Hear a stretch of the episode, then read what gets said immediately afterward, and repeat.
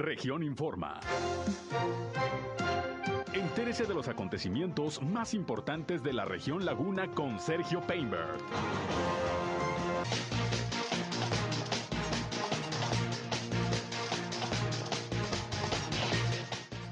Mañana la reunión del subcomité de salud en la comarca lagunera. Entrega el gobernador de Coahuila apoyos a escuelas en Torreón. Reportan 45 nuevos casos de COVID-19 en Durango. Esta mañana realizaron paro de labores los maestros de la 18 de marzo. Firman convenio la Academia de Policía de Gómez Palacio y el CETIS 88 para la realización de cursos y talleres difunden medidas preventivas contra el dengue en la laguna de Durango. Esto es algo de lo más importante, de lo más relevante que les tengo de noticias, de información aquí en esta segunda emisión de Región Informa. Gracias como siempre por acompañarnos. Ya estamos listos para llevarles lo más importante, lo más relevante de lo, de lo acontecido a lo largo de esta mañana de lunes aquí en la comarca lagunera, en Coahuila y en Durango. Estamos ya transmitiendo a través del 103.5 de frecuencia modulada Región Radio, una estación más del Grupo Región, la Radio Grande de Coahuila. Yo soy Sergio Peinbert, usted ya me conoce. Acompáñenos, quédense con nosotros. Vamos a la información. El clima.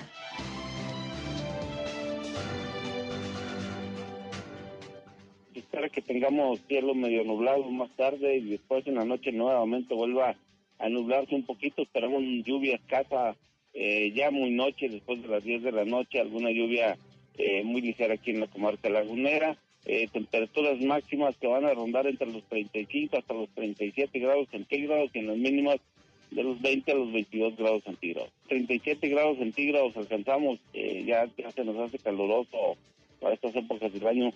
Pero sí, bueno, continuamos con esas temperaturas, al menos yo creo que en los próximos 72 horas vamos a tener estas temperaturas. El clima.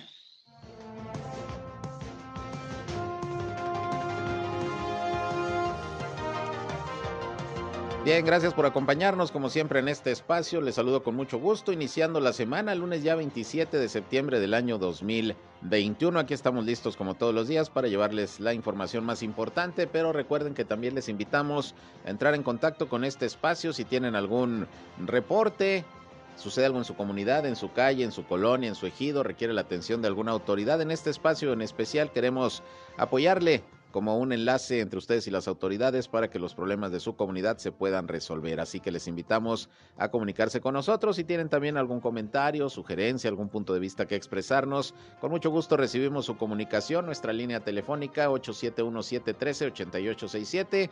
Ahí estamos a sus órdenes, 871-713-8867. Nos pueden llamar o nos pueden mandar mensajes de WhatsApp. También estamos en Facebook y en eh, Instagram en región 103.5 Laguna. Estamos transmitiendo ya en estos momentos por Facebook Live nuestro espacio informativo. Un saludo a quienes ya nos siguen a través de esta red social. Y ya saben que a mí me encuentran en Facebook, en eh, Twitter, en Instagram, en eh, YouTube y también en sergiopeinber.com, mi portal web de información que les invito a visitar. Ahí estamos, como siempre, listos para atenderles. Y nos gustaría mucho que entren en este proceso de comunicación con nosotros. Y bueno, pues vámonos, vámonos rápidamente con lo más importante de las noticias.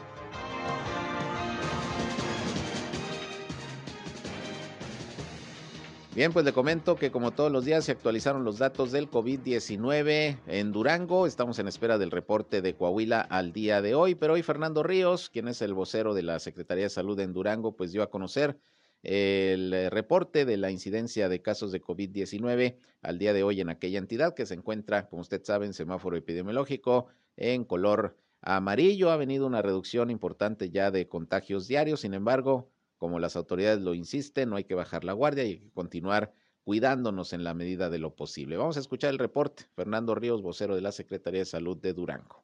Hasta este día tenemos en total 46.271 casos confirmados, de los cuales 42.492 se reportan como recuperados.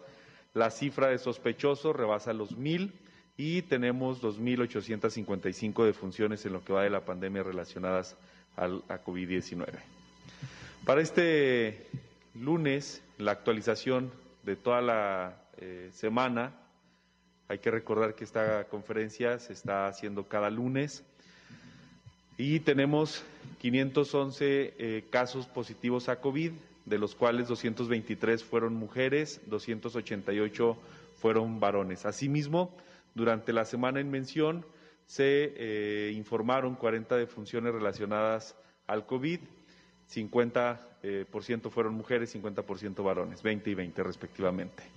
De los casos que se informaron durante esa semana, estamos hablando del 20 al 25 de septiembre, Durango, el municipio de la capital, registró 263 casos, Gómez Palacio 83, el municipio de Ocampo 22, Canatlán 20, 18 en Sandimas, 13 en Lerdo, 12 en Rodeo, 11 Santiago Papasquiaro, al igual que Pueblo Nuevo, Nuevo Ideal 9, Mapimí y Vicente Guerrero, respectivamente con siete casos. Bien, pues es el reporte al día de hoy por parte de la Secretaría de Salud del Estado de Durango y en estos momentos está la conferencia de prensa que está eh, ofreciendo el gobernador de Coahuila, Miguel Ángel Riquelme Solís, en el centro de convenciones, luego de la reunión del subcomité de salud que cada semana se lleva a cabo en esta ciudad. Vamos a escuchar parte de lo que está informando sobre el tema del COVID-19 el gobernador de Coahuila. En la última barra lo pueden observar como la gráfica como en la gráfica ya hay una disminución muy importante en, en Coahuila después de eh, cuatro o cinco semanas, pues estuvimos también con un pico importante que si bien es cierto no afectaba en los demás indicadores, sí subió el número de confirmados aquí en Coahuila. Adelante. Disminuyó la demanda de pruebas COVID, ahí se puede ver también este, con con gris los casos confirmados, con verde los casos sospechosos. O sea, ahí sí hay una importante disminución en la demanda de, pruebas eh, COVID. Adelante. Hubo una reducción en el porcentaje de positividad de 37 a 33, es decir, seguimos conteniendo la positividad, que eso es algo que nos ha dejado eh, con el semáforo en amarillo y, que nos ha permitido no escalar al semáforo eh, naranja. Adelante. El número de, hospitalizaciones ha sido estable, ahorita lo van a ver. El número de hospitalizados eh, no supera el promedio de los 200 nos hemos mantenido varias semanas estables con esa cantidad en el Estado, en la entidad, y por ende, pues eh, también disminuye el riesgo y las lamentables eh, defunciones que la vamos a ver ahorita más adelante. Adelante. Esos son los hospitalizados, como les comentaba, el promedio es de 200, hay 214. Esas son las edades. De, de los que están eh, hospitalizados, el 27% está vacunado, el resto no. Por eso insistimos en la aplicación de la vacuna, porque semana tras semana la estadística sigue siendo la misma.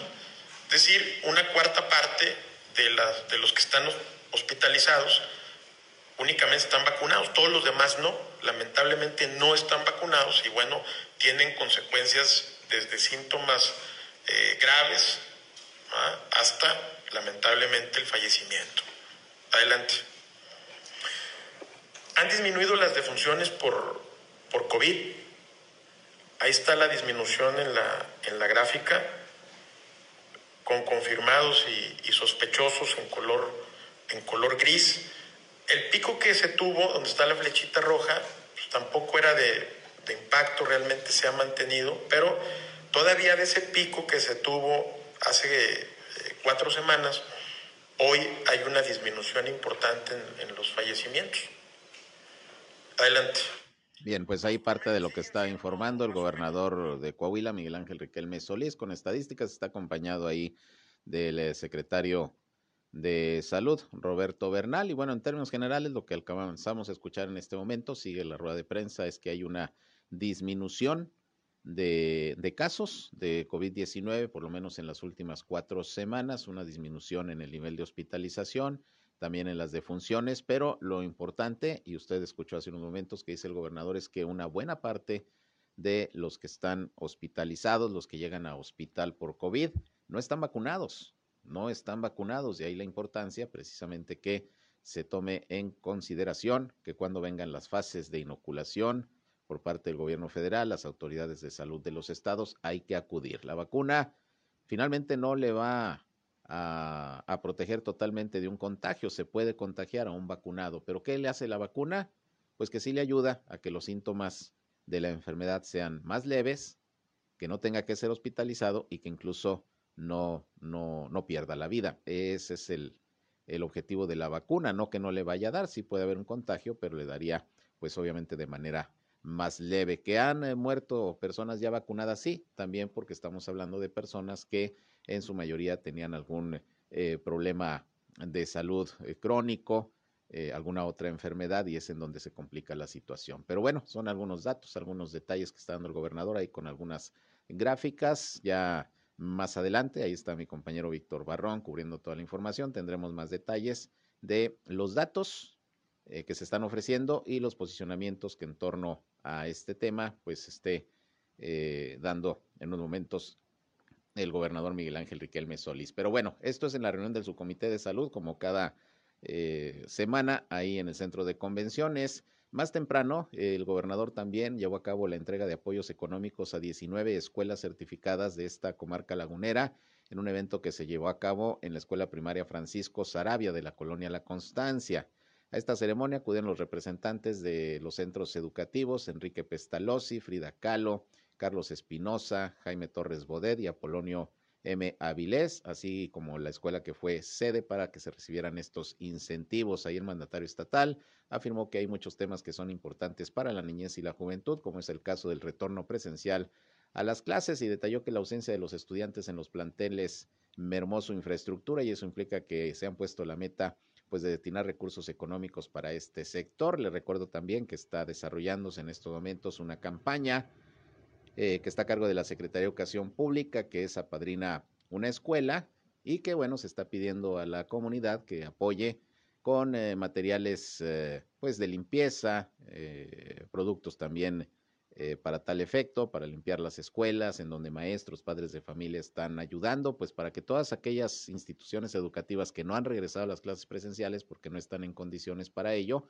bueno, lo puedan estar próximamente. En cuanto a su limpieza, como también en cuanto a su infraestructura, que muchas de las escuelas pues fueron dañadas, robadas y que pues es necesario rehabilitarlas, por eso la inyección de recursos que estaría aplicando el gobierno del estado, porque del gobierno federal no ha habido ni un quinto, eso lo han dicho las autoridades.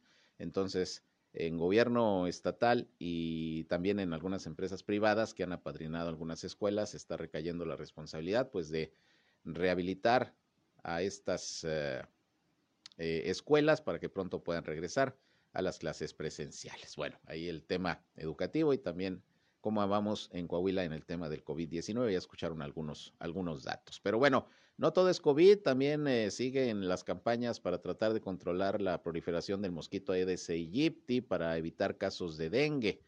Y bueno, el titular de la jurisdicción sanitaria número 2 en Gómez Palacio, el doctor eh, Jorge Luis Candelas, dijo que gracias a las medidas preventivas que se han adoptado hasta este momento por parte del sector salud y la participación de la ciudadanía en sus hogares, pues se han logrado disminuir eh, los huevecillos y los eh, criaderos de mosquitos eh, que propagan el dengue. El doctor puntualizó que la mayoría de los casos que se han detectado es en zonas periféricas de Gómez Palacio y de Lerdo, casos sospechosos de dengue. Y bueno, ahí se han identificado, o más bien casos de proliferación de mosquitos. Ahí es donde se han intensificado las acciones de nebulización a través de las brigadas de vectores, que la jurisdicción tiene a su cargo, así como el trabajo de los vecinos para principalmente descacharrizar. Recuerde que una parte importante de las medidas preventivas para evitar el dengue es descacharrizar. Si usted tiene por ahí llantas, botes, cubetas, en fin, eh, eh, lugares donde se puede acumular agua, hay que retirarlos porque es en donde se, se, puede tener la presencia del mosquito transmisor del dengue. También si ve las brigadas que andan fumigando, no hay problema, abra las puertas, abra las ventanas. Ya han dicho las autoridades que no tiene ningún efecto nocivo para los seres humanos eh, la fumigación y bueno, pues la idea es ir eh, evitando que prolifere el mosquito transmisor del dengue. ¿Qué cuadros se presentan? ¿Qué síntomas cuando hay posibilidades de dengue? Bueno, pues fiebre de más de 39 grados, acompañados de dolor de cabeza frontal, dolor detrás de los ojos, dolor en los huesos y las articulaciones. Si usted tiene estos síntomas, estos síntomas, pues de inmediato vaya al centro de salud más cercano, vaya con el médico para que le den la atención respectiva. Afortunadamente ha sido bajo, pues prácticamente nulo según los últimos datos el número de casos de dengue en la comarca lagunera de Durango en comparación con el año pasado que sí hubo bastantes. Y bueno, pues todo es gracias a las medidas preventivas que autoridades y la población debe seguir adoptando para evitar la proliferación del mosquito. Ahí están las recomendaciones principales que se hacen en estos casos. Vamos a una pausa y regresamos. Son las 13 horas, la una ya con 20 minutos. Volvemos con más.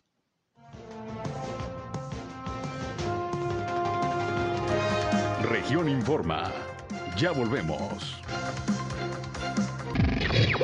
Al aire, región 103.5. Continuamos en región Informa.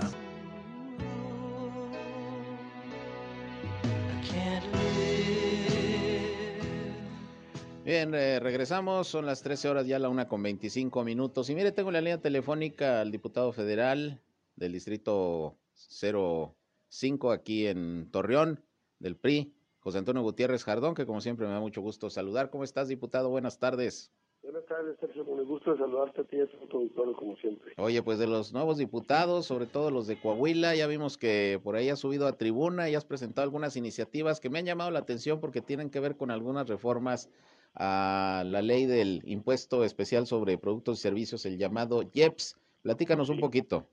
Sí, fíjate que hay, hemos presentado dos iniciativas. Una con eh, para poder buscar de qué manera fortalecer el medio ambiente a través del campo, eh, programas agresivos para el tema de la de ser un campo eh, donde podamos invertir y puedan tener algunos beneficios quienes se sujeten al cuidado del medio ambiente, el tema del campo, la, modificación del artículo 164. Pero otra que presentamos ya y que no hemos subido a tribuna todavía, yo creo que en las siguientes semanas habrá oportunidad de hacerlo, es eh, la modificación del IEPS. Mira, eh, como tú sabes, el IEPS se calcula eh, sobre el costo del producto, un 26% más o menos es lo que se cobra el IEPS. en, tanto en el, en el alcohol como en algunos otros productos que llevan IEPS. Bueno, el, el, el, tema en, lo que estamos proponiendo nosotros es que este IEPS, en lugar de irse sobre el costo, se aplique a través de los grados de alcohol de las bebidas. ¿Qué quiere decir esto? ¿Y, y por qué esta propuesta? Que va a traer, de hecho, mucho más, mucho más recaudación al gobierno federal, eh, más de tal estimado que sería más alrededor de 20 mil millones de pesos más en el año. Mm pero no se vería impactado tanto en, en, el precio de los productos, sino que, ¿qué es lo que pasa? En, por ejemplo, un vino importado, un vino de mesa importado, que viene, puede ser de Europa, puede ser de Sudamérica, y, y vienen en ocasiones, en muchas ocasiones vienen subvaluados. Entonces, vamos, te importa un vino de un dólar y sobre el dólar se paga el IEPS. ¿Qué pasa con esto? El vino, el vino de mesa estaría pagando por los grados de alcohol con una tarifa específica por un litro de alcohol. Por decir, 140 pesos es el litro de alcohol puro. Si lleva un 14% de alcohol el, el, este, el producto y lleva aparte este, 750 mililitros, sobre eso se hace una, una corrida y estaría pagando alrededor de 30 pesos eh, o 30 o 40 pesos de IEPS. ¿Qué quiere decir? Que el vino importado, en lugar de venir subvaluado, que muchas veces tiene subvaluado, pues hay una evasión importante por ahí y con esto sería más bien un beneficio para el vino mexicano que tiene un costo superior en la producción y que se paga un, un IEPS por el costo final del producto que pagaría menos y sería más competitivo el vino mexicano y el consumo se incrementaría, se, más el, el, el, el, consumo del vino mexicano. Luego, por otro lado, los aguardientes también es un tema que el aguardiente hay unos muy económicos que tienen un costo de a lo mejor de producción de 20 pesos un litro y sobre esos 20 pesos pagan el jet, pero tiene casi 50 grados de alcohol. Ah, bueno, tendrán que pagar ellos un poco más de jets porque tienen 50 grados de alcohol. Entonces es muy interesante y la propuesta lo, lo vimos con los productores de, de, vinos a nivel nacional, les interesó mucho la propuesta y bueno, por ahí vamos a trabajar mucho eh, en cabildear en la Secretaría de Hacienda y en la Comisión de Hacienda para que se, se autorice esta propuesta. Es decir, eh, de alguna manera que la base del impuesto sea eh, no el costo, como lo señalas, de producción o lo que valdría una botella, sino dependiendo de los grados de alcohol. A mayor grado de alcohol, más impuesto. Sí, a mayor grado de alcohol más impuesto y también en, en la cantidad del, de los en la cantidad de los mililitros mm. de la presentación del producto. Vamos, si es un litro, para que te des una la, la propuesta es 140 pesos por el, el, el, el 100% de grado de alcohol, un, litro de alcohol, y de ahí en base a su, a su proporción se estaría eh, haciendo una, una, una fórmula para que pagara el vino este, lo, lo, lo equivalente a los grados de alcohol y, y de, su cantidad de mililitros de la presentación que venga, si es de medio litro, si es de tres cuartos, etcétera, ¿no? Entonces, eh, está muy interesante y no, no, primero, el, el, el producto de que vale 30, 40 pesos, pues sería prácticamente imposible que si tiene 50 grados de alcohol y eso incentiva mucho que hay un consumo a, a, a los jóvenes que van a un a un súper y pueden adquirir por 50 pesos, 40 pesos un, una bebida alcohólica que, que, trae 50 grados de alcohol, ¿no? Entonces es prevenir también que no haya ese exceso de, de consumo de esos de esos rubros. Y por el otro lado, el vino mexicano que también requiere ser más competitivo contra los vinos importados, pues tendrá también más competitividad bajo este tema. Eso es. Dices que esta propuesta apenas eh, se va a subir, ¿verdad?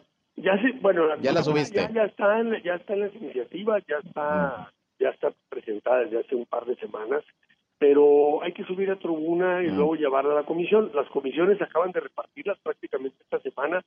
eh, nos van a entregar ya las comisiones, ya están definidas las comisiones. Quedaron siete para el PRI, ¿verdad? Siete del PRI, de las cuales, de las cuatro más importantes, dos como la de gobernación y la de vigilancia, que son de las cuatro más importantes, de, quedaron dentro del partido. Eh, a un servidor por ahí, a, a, digo, todavía no me han hecho formalmente la entrega, yo estaré en la, en la, en la Comisión de Economía, una secretaría que se va a hacer esta semana, se va, se va a formalizar la entrega y estaremos iniciando a trabajar la siguiente semana todas las comisiones. ¿no? Eso es, eh, es decir, falta ver quién las va a presidir, qué diputados, ¿no? Sí, ya está, ya está un poco adelantado por ahí, este, algunos ya tienen alguna responsabilidad, pero bueno, formalmente se tiene que votar en esta semana y se asigna las comisiones, las presidencias y las secretarías y los integrantes de cada comisión. Eso es. En cuanto al paquete económico que está en análisis ahí en la Cámara de Diputados, ¿va a salir en tiempo? Eh, ¿Para cuándo debe quedar aprobado? Empezamos ya a trabajar con él. De hecho, desde la semana pasada hubo por ahí algún posicionamiento de la bancada de nosotros, eh, en donde estamos haciendo un, una revisión y se va a presentar un paquete alternativo donde redireccionemos algunos recursos que se puedan fortalecer en algunas áreas uh -huh. y, y, y, y, tratemos de poderlo cabildear, aunque eso va a las comisiones también, va a la Comisión de Hacienda, a la Comisión de Presupuesto. Una vez que ya se vaya a comisión, pues se determinará en el Pleno los siguientes días para que sea autorizado o sea adecuado, o sea, existan algunas adecuaciones para que salga la mejor propuesta en el paquete económico. Si bien ellos tienen los que están en el poder, eh, Morena, el Partido Verde y el PP son quienes eh, tienen ahora sí que la opción de, de, de, mandar el paquete tal cual como lo mandaron del Ejecutivo, uh -huh. pues yo creo que también vamos a tratar de hacer conciencia con ellos de que el beneficio en el tema de infraestructura, en el tema de salud, de reactivación económica, tratemos de incentivar para que ellos eh, redireccionen esos recursos y podamos eh, eh, determinar un paquete económico más equilibrado eh, donde podamos fortalecer lo que se requiere y lo que nos demandan los ciudadanos. Los recursos para el Estado, el presupuesto del próximo año que el gobernador hablaba de que por lo menos se requieren 54 mil millones, ya como están viendo ya las cosas ahí en la Cámara, eh, diputado, ¿creen que va a ser posible cabildear esto y que se llegue a ese objetivo? Mira, eh, si vemos, eh, hacemos un análisis, hay un incremento en el presupuesto, pero es un incremento disfrazado. ¿Por qué? Porque a final de cuentas quienes determinan en qué se va a invertir estos recursos en la federación volvemos a un centralismo mm. y ahí ellos están determinando, por darte un ejemplo, agua saludable para la laguna, este, ya le están etiquetando 2.800 millones de pesos. Ah, qué bueno, pero ellos van a determinar en qué van a invertir eso. Programas carreteros, que también ahí hay un, dentro del presupuesto hay un programa carretero para Coahuila de un tramo, ellos determinan dónde en lugar de decir, oye, eso es un tema del gobierno estatal. El gobierno estatal es el que vive el día a día y creo que es el que tiene que tomar decisiones en dónde invertir y, qué priorizar, no, no un centralismo como está pasando ahora en este presupuesto. Probablemente si llega esa cantidad de presupuesto de los 54 mil millones junto con las participaciones federales más los ingresos propios del, del Estado, pero lo, están centralizando, insisto, Sergio, que, que, estamos volviendo al pasado y que se tomen las decisiones con este centralismo allá en, en la capital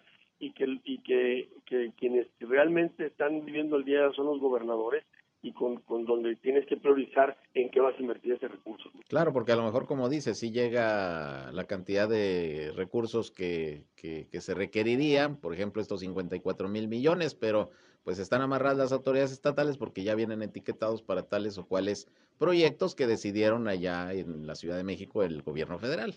Sí, y sin embargo, pues, por ejemplo, en, un tema de competitividad para nuestro Estado, los libramientos para el, el proyecto de Porto Plains, que es un proyecto que viene desde el Pacífico hasta Canadá y que pasa por nuestro Estado, pues hay una hay una necesidad de darle más competitividad a la región a través de estos libramientos mm. y de eso no está etiquetado un solo peso, ¿no?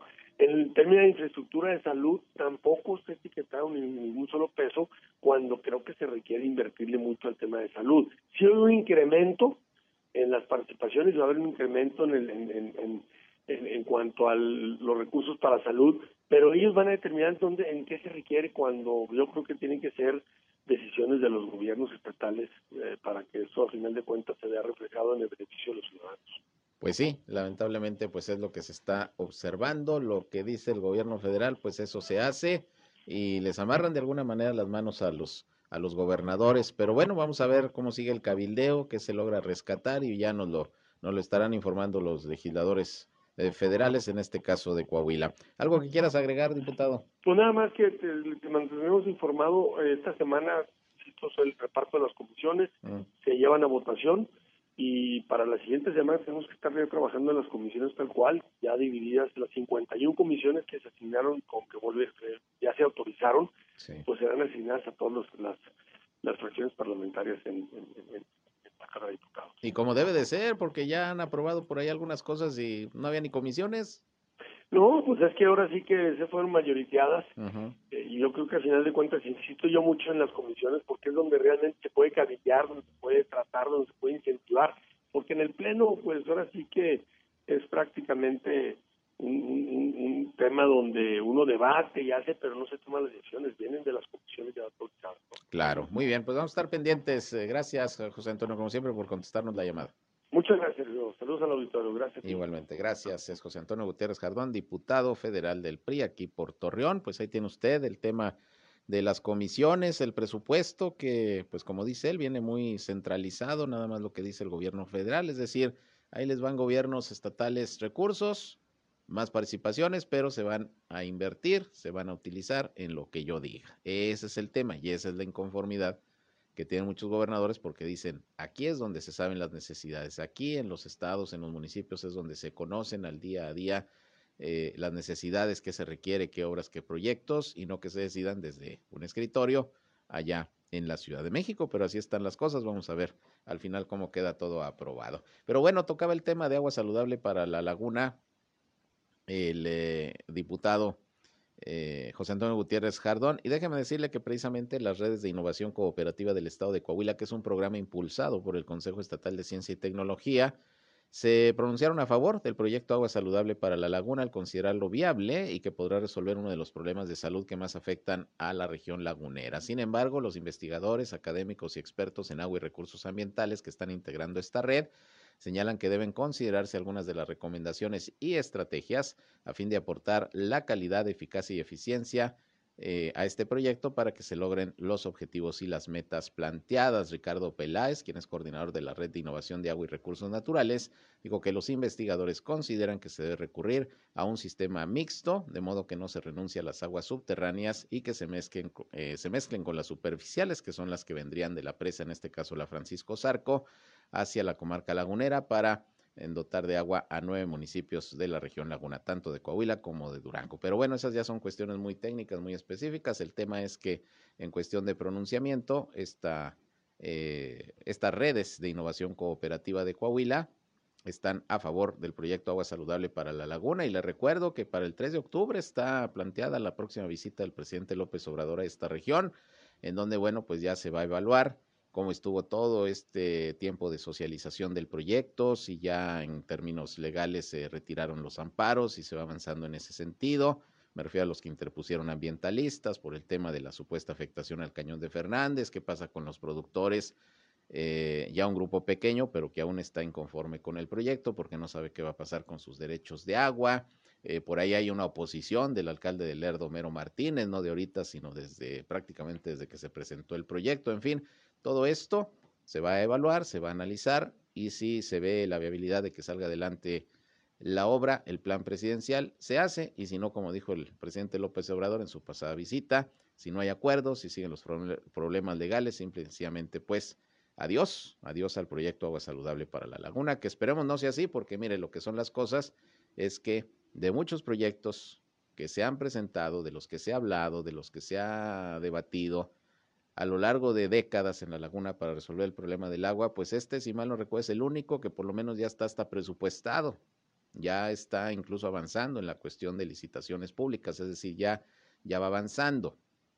Y es una inversión de más de 10 mil millones de pesos que, pues sí, la mayoría de los sectores de la laguna han opinado en que no se debe dejar ir esa importante inversión y este proyecto que por lo menos a 25 o 30 años pudiera venir resolviendo el problema del agua, del abasto y de la calidad aquí en la región lagunera. Pues vamos a esperar. Por lo pronto vámonos a otro corte y regresamos. Son las 13 horas, una con 41 minutos.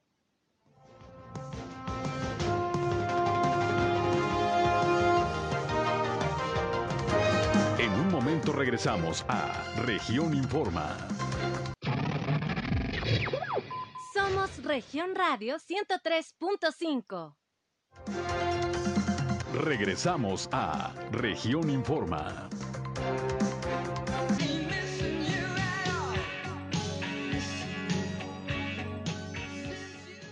Bien, continuamos, son las 13 horas, las 13 horas, una de la tarde ya con 46 minutos. Y bueno, quiero participar a quienes nos escuchan, que el pasado sábado falleció en Gómez Palacio el doctor Alejandro Ernesto Javier Gámez Torres.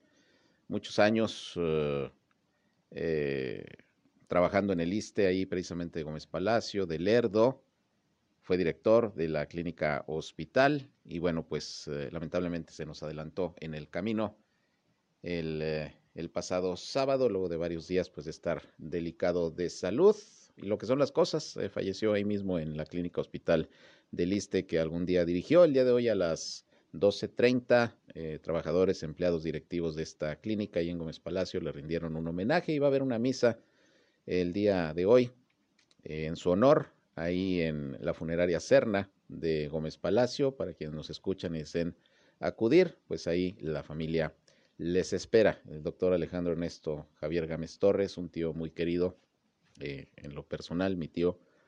Y bueno, pues un saludo a mi tía Ángeles, a mi prima Anaís, que pues esperemos tengamos todos, todos en la familia pronta resignación. Descanse en paz el doctor Alejandro Ernesto Javier Gámez Torres y el día de hoy pues este homenaje y misa en Cerna de Gómez Palacio a las 19 horas. Les anticipo a quienes lo conocían, eran sus amigos, a los demás familiares para que si gustan acudir, por ahí se va a desarrollar esta actividad. Descanse en paz.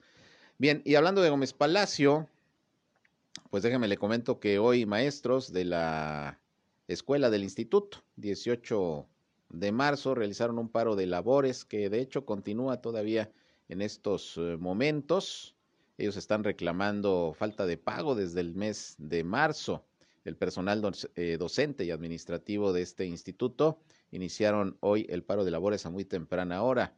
Son alrededor de 35 trabajadores que desde el 26 de marzo no han recibido su sueldo, pero estamos hablando de que fueron 200 personas aproximadamente de diferentes áreas de la institución las que iniciaron esta protesta hoy por la mañana y la mantienen, por lo que 2.000 alumnos de secundaria, preparatoria diurna y nocturna permanecerán sin clases de manera indefinida.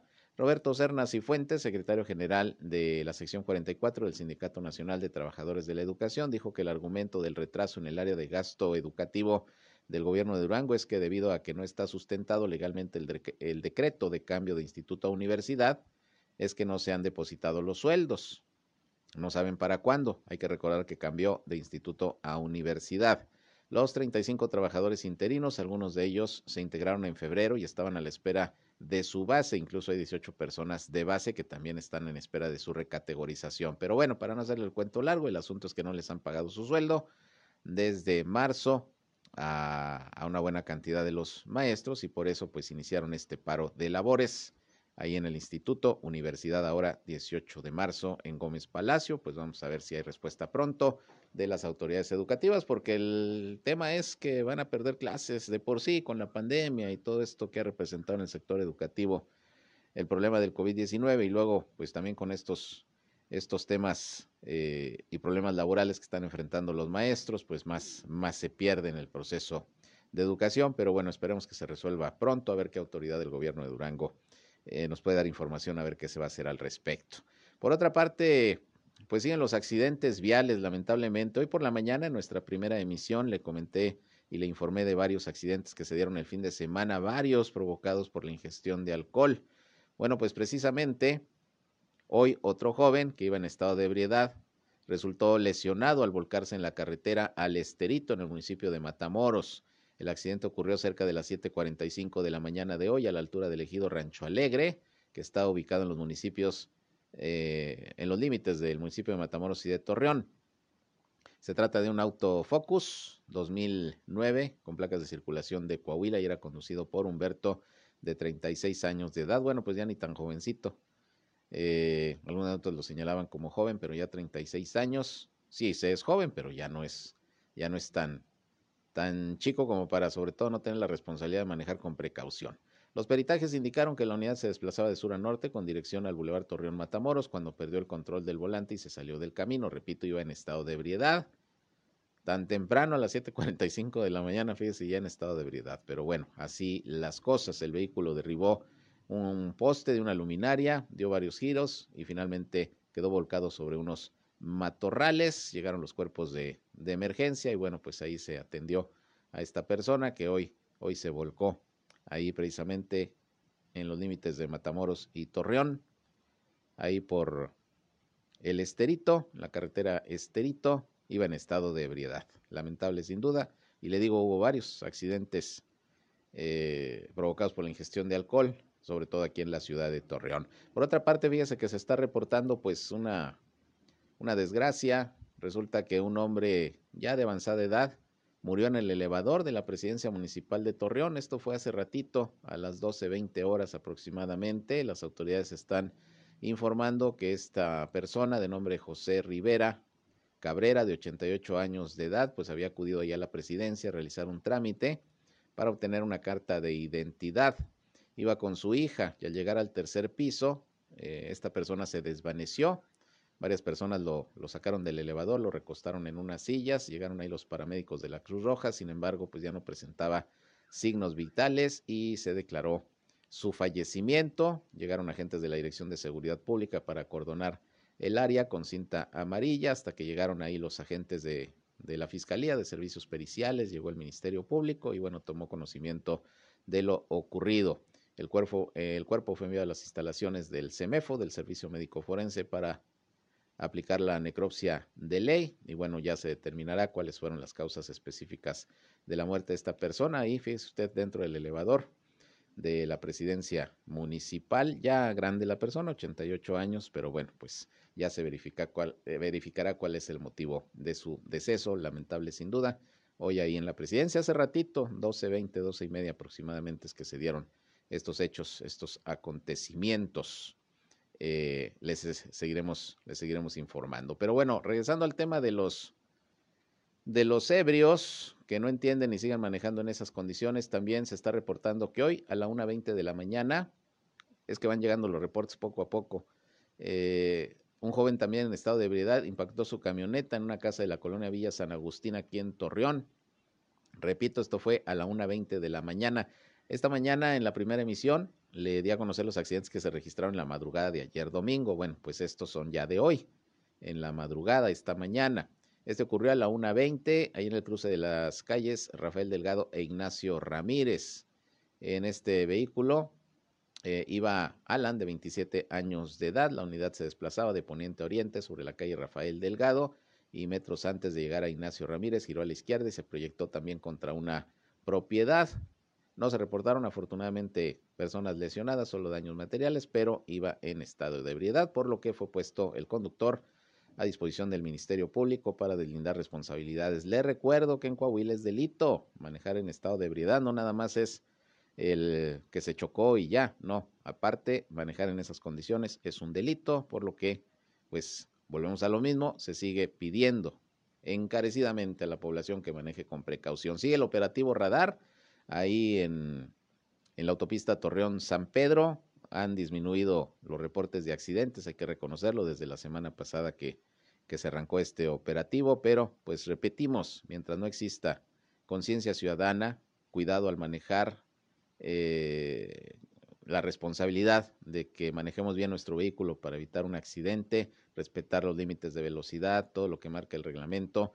Si no lo hacemos, pues por más operativos radar, vigilancia, patrullas que haya, los accidentes van a continuar. Entonces, pues es un llamado a la conciencia de la responsabilidad de todos aquellos que tienen la posibilidad de manejar un vehículo. Bien, pues con esto nos vamos. Llegamos al final de esta hora de información, aquí a través del 103.5 de frecuencia modulada Región Radio, una estación más del Grupo Región, la Radio Grande de Coahuila. A las 19 horas estamos nuevamente con ustedes, ya con el resumen del día, con todo lo que ha acontecido hasta esa hora y lo que acontecerá todavía esta tarde aquí en la comarca lagunera de Coahuila y de Durango por esta estación. En Región Informa, tercera emisión, nuestro resumen del día, el más completo de la radio en la comarca lagunera. Por lo pronto, sigan pasando un buen lunes y se van a comer muy buen provecho. Yo soy Sergio Peinbert, usted ya me conoce.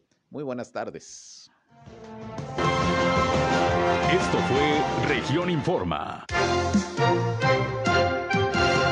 Ahora está al tanto de los acontecimientos más relevantes. Lo esperamos en la próxima emisión.